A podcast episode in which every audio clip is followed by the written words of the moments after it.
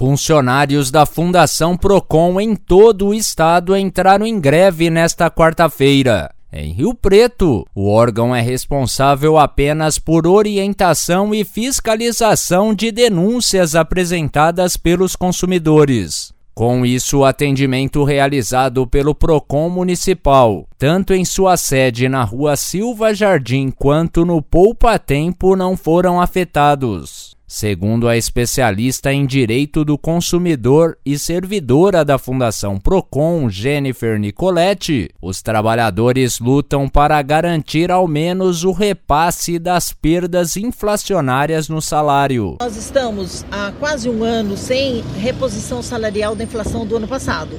E nós estamos, é, através da nossa associação, nós estamos com um processo no Tribunal de, de, do Trabalho requisitando entre outros direitos nossos, a reposição salarial. Então, nós já tivemos três audiências. Infelizmente, o governo do estado não tem proposta para a gente. Então, nós decidimos entrar em greve e a gente começou hoje essa greve, sem prazo para terminar. Jennifer ressalta que o escritório regional da Fundação em Rio Preto atende 115 municípios sendo o maior do estado e atua com apenas 12 funcionários. Nós atendemos 115 cidades da região.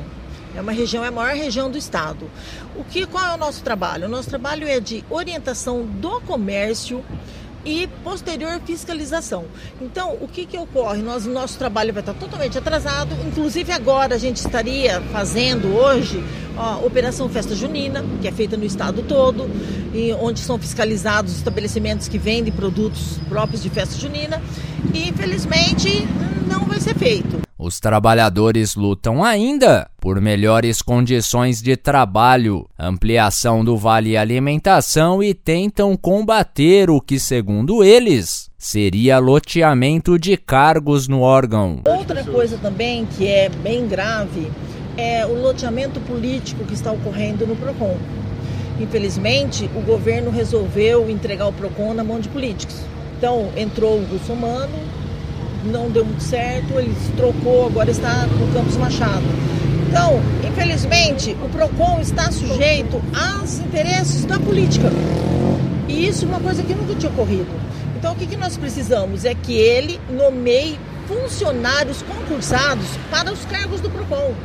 Porque é, é, são muitos apadrinhados ali dentro, apadrinhado político. Então, o que, que a gente quer? Que a que pare com isso, que volte o PROCON a ter um diretor executivo que seja funcionário do PROCON. Com colaboração de Rodrigo Carraro, de Rio Preto, Tiago Passos.